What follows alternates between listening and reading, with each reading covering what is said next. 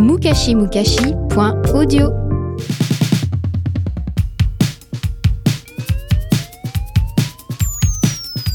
Bonjour à tous, je m'appelle Mia et vous écoutez Culture Miam, le podcast qui parle de choses que vous ne savez peut-être pas sur ce que vous mangez sûrement.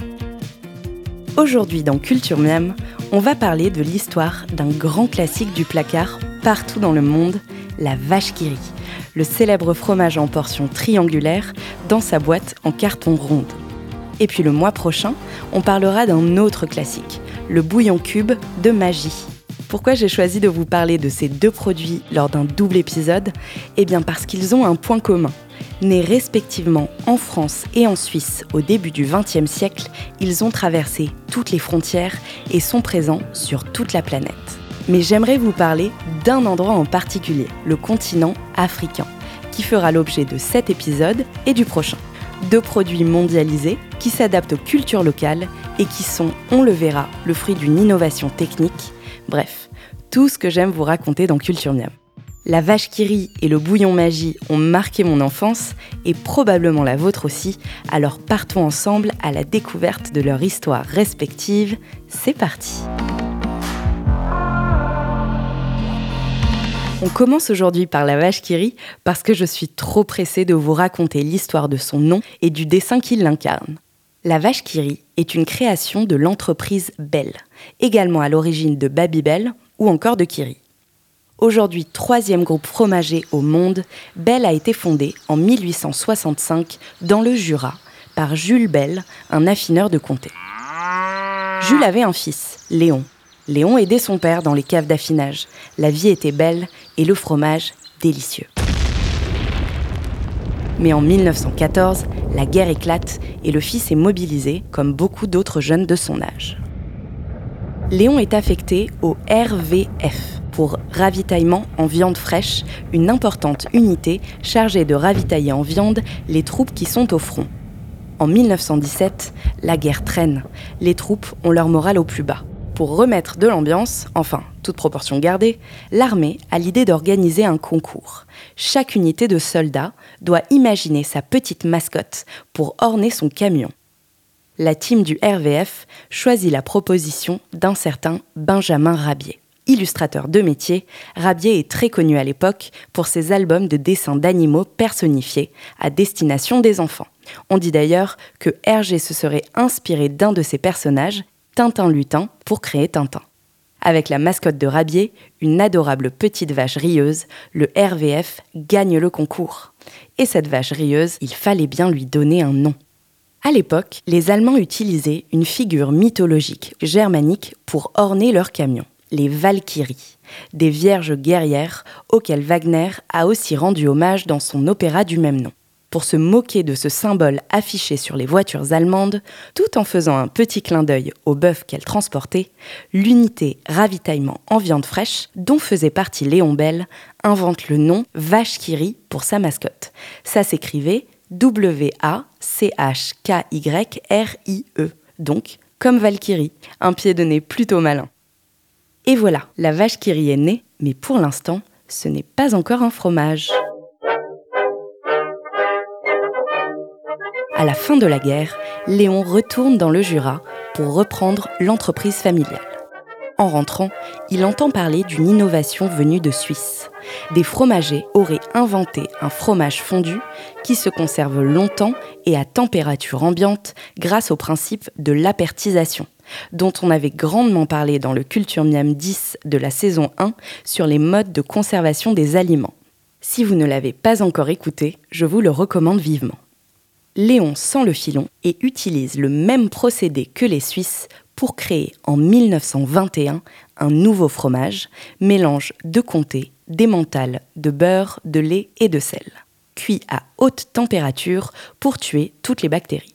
Il était vendu en portions triangulaires, enveloppé dans du papier d'aluminium, le tout conservé dans une boîte en métal. Hmm, mais comment appeler ce nouveau fromage? Après avoir d'abord tenté fromage moderne, Léon Bell a une illumination. Il se souvient de la petite mascotte sur ses camions de viande pendant la guerre. Mais oui, la vache qui rit En voilà un nom et une illustration qui claquent. Après tout, Une vache, c'est de la viande, mais ça produit aussi du lait. Ça tombait vachement bien, si je peux me permettre. Léon a bien essayé de refaire le dessin de Benjamin Rabier tout seul, mais non seulement il galérait, mais en plus, d'autres fromagers avaient copié la vache entre-temps. Il rappelle donc Rabier, son compagnon d'unité quelques années auparavant, pour lui demander un logo officiel afin de déposer la marque. Rabier dit OK, choisit la couleur rouge et met à la vache des boucles d'oreilles sur les conseils de la femme de Belle pour la féminiser. Coût de la prestation du dessinateur, 1000 francs. Pas très cher payé pour la meilleure opération marketing de l'histoire du fromage. La vache qui est l'un des premiers fromages industriels et très vite, elle part à l'assaut de la France dans sa célèbre boîte en carton. La publicité a un grand rôle à jouer dans son succès. Belle fait imprimer sa vache sur les protège-cahiers et les crayons des écoliers dans la caravane du Tour de France et les plus grands affichistes et publicitaires la mettent à l'honneur. C'est d'ailleurs encore le cas aujourd'hui.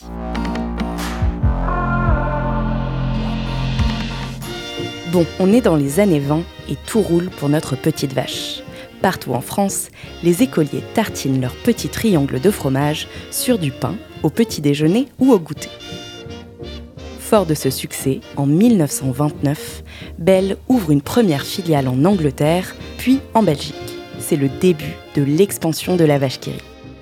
Après la Deuxième Guerre mondiale, tout s'accélère. En 20 ans, elle prend d'assaut le reste de l'Europe, les États-Unis, l'Asie, notamment le Vietnam ou encore le Maghreb. Dans les années 80, le développement de la stérilisation UHT booste encore plus son développement international, le produit pouvant alors se conserver jusqu'à 12 mois. Partout dans le monde, elle garde le nom Vachkiri, mais traduit dans chaque langue, un cas rarissime chez les marques. Je vais vous éviter les exemples parce que je ne suis pas très douée en accent. Les deux clés du succès international de la Vachkiri La première, c'est la chaîne du froid. Pas besoin de la mettre au frigo, ce qui est bien pratique à l'époque dans les pays où la réfrigération n'est pas encore développée, sachant qu'en plus, son emballage en aluminium préserve les vitamines et les sels minéraux sensibles à la lumière et à l'oxygène. La deuxième clé, c'est sa capacité d'adaptation au goût et aux usages locaux. On la trouve au jambon en Pologne, à la fraise en Corée, au roquefort aux États-Unis ou encore en bloc à cuisiner et en barquette à tartiner en Algérie. Résultat, Aujourd'hui, la marque est présente sur les 5 continents, dans 136 pays. Pour rappel, il existe 193 pays dans le monde, donc c'est plutôt pas mal. Elle fait partie du top 3 des fromages consommés partout où elle est implantée. Plus de 12 milliards de portions sont consommées chaque année à travers le monde, soit 380 par seconde. Tout ça, c'est déjà très impressionnant pour un petit triangle de fromage.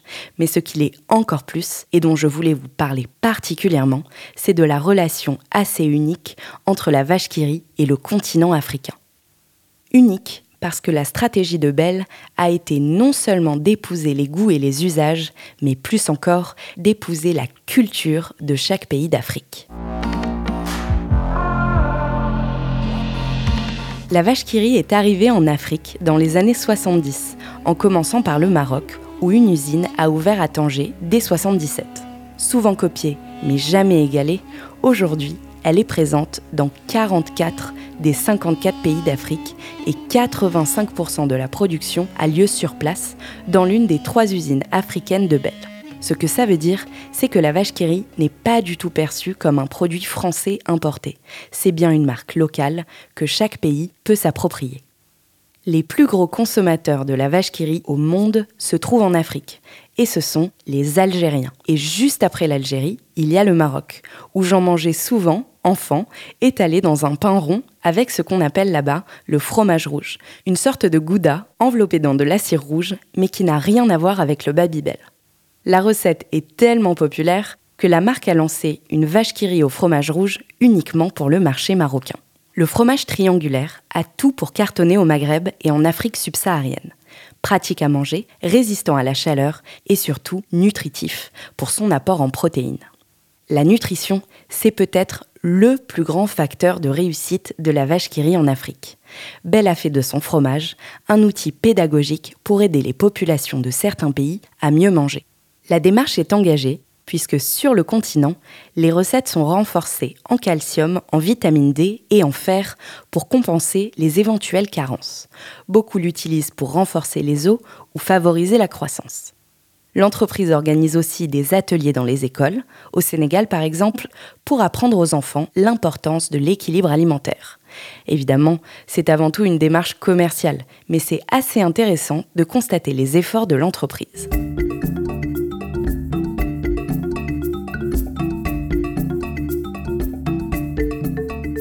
Ce qui fait la popularité de la vache qui rit en Afrique, c'est aussi l'intelligence de son circuit de distribution. On en trouve, en fonction de la culture locale, dans les supermarchés, dans les épiceries, dans les kiosques et échoppes les plus microscopiques, mais le tour de force de Belle, c'est la vente à la portion. Dans tous les pays d'Afrique, mais aussi en Asie du Sud-Est, les triangles sont vendus à l'unité, dans la rue, dans les cafés ou sur les marchés. C'est un peu comme acheter des cigarettes au détail moins cher et on peut en profiter tout de suite. Carton assuré. Attention, on ne débarque pas dans les circuits de vente au détail du jour au lendemain. Il a fallu convaincre les vendeuses de pain à Kinshasa ou à Dakar, les gérants de snacks à Madagascar ou encore les vendeuses d'encas dans les écoles publiques à Abidjan. Bell a donc proposé dès 2010 aux vendeurs de détail de devenir des distributeurs officiels, un peu comme des VRP, avec des objectifs de vente en échange d'une formation et d'une couverture maladie. Bell a ainsi monté une Business School for Street Vendors. Oui, c'est son vrai nom. Et dans certains pays comme la RDC, la vente de rue représente aujourd'hui 20% des ventes locales. Devenir un support du bien manger et s'infiltrer dans le quotidien des gens à travers la culture de la vente au détail ont été les deux idées de génie de notre cher Vachkiri pour prendre d'assaut toute l'Afrique. Aujourd'hui, presque 100 ans après sa création dans le Jura, 40% des ventes sont faites là-bas et Belle est le premier groupe fromager d'Afrique. Une histoire d'amour touchante entre le produit et le continent qui me rappelle beaucoup de souvenirs et de tests de recettes improbables à base de vache Oubliées la plupart du temps, certaines sont restées dans les annales. Je pense au sandwich vache qui thon sauce tomate que je mangeais à la plage, au mélange couscous vache sauce sriracha de mon amie Medina, mais aussi au grand classique brique viande hachée et cheese naan vache dans les restaurants indiens. Bref, des possibilités infinies de combinaisons qui prouvent notre attachement à ce petit triangle dans sa boîte ronde, à tartiner sur du pain carré, comme le disait le petit Yanis dans notre épisode sur l'alimentation des ados. Et voilà, j'espère que cet épisode vous a plu. Si vous êtes des mangeurs de vaches qui n'hésitez pas à m'envoyer vos recettes sur Instagram, at culturemiam.podcast. Je les partagerai avec plaisir. On continue notre exploration des placards africains le mois prochain avec le bouillon cube de magie. Et en attendant, j'en profite pour vous conseiller un excellent bouquin sorti en septembre chez Flammarion. Ça s'appelle Histoire de France à pleines dents et ça retrace les événements marquants à travers l'histoire de recettes ou d'aliments célèbres. Et un petit passage est d'ailleurs dédié à la vache qui rit. On se retrouve le mois prochain pour un nouveau snack audio de Culture Miam. Et d'ici là, comme d'habitude, régalez-vous.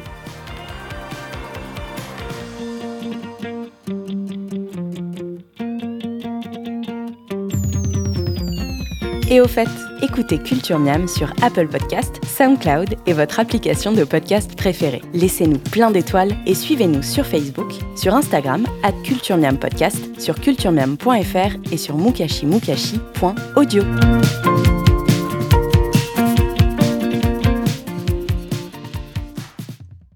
mukashimukashi.audio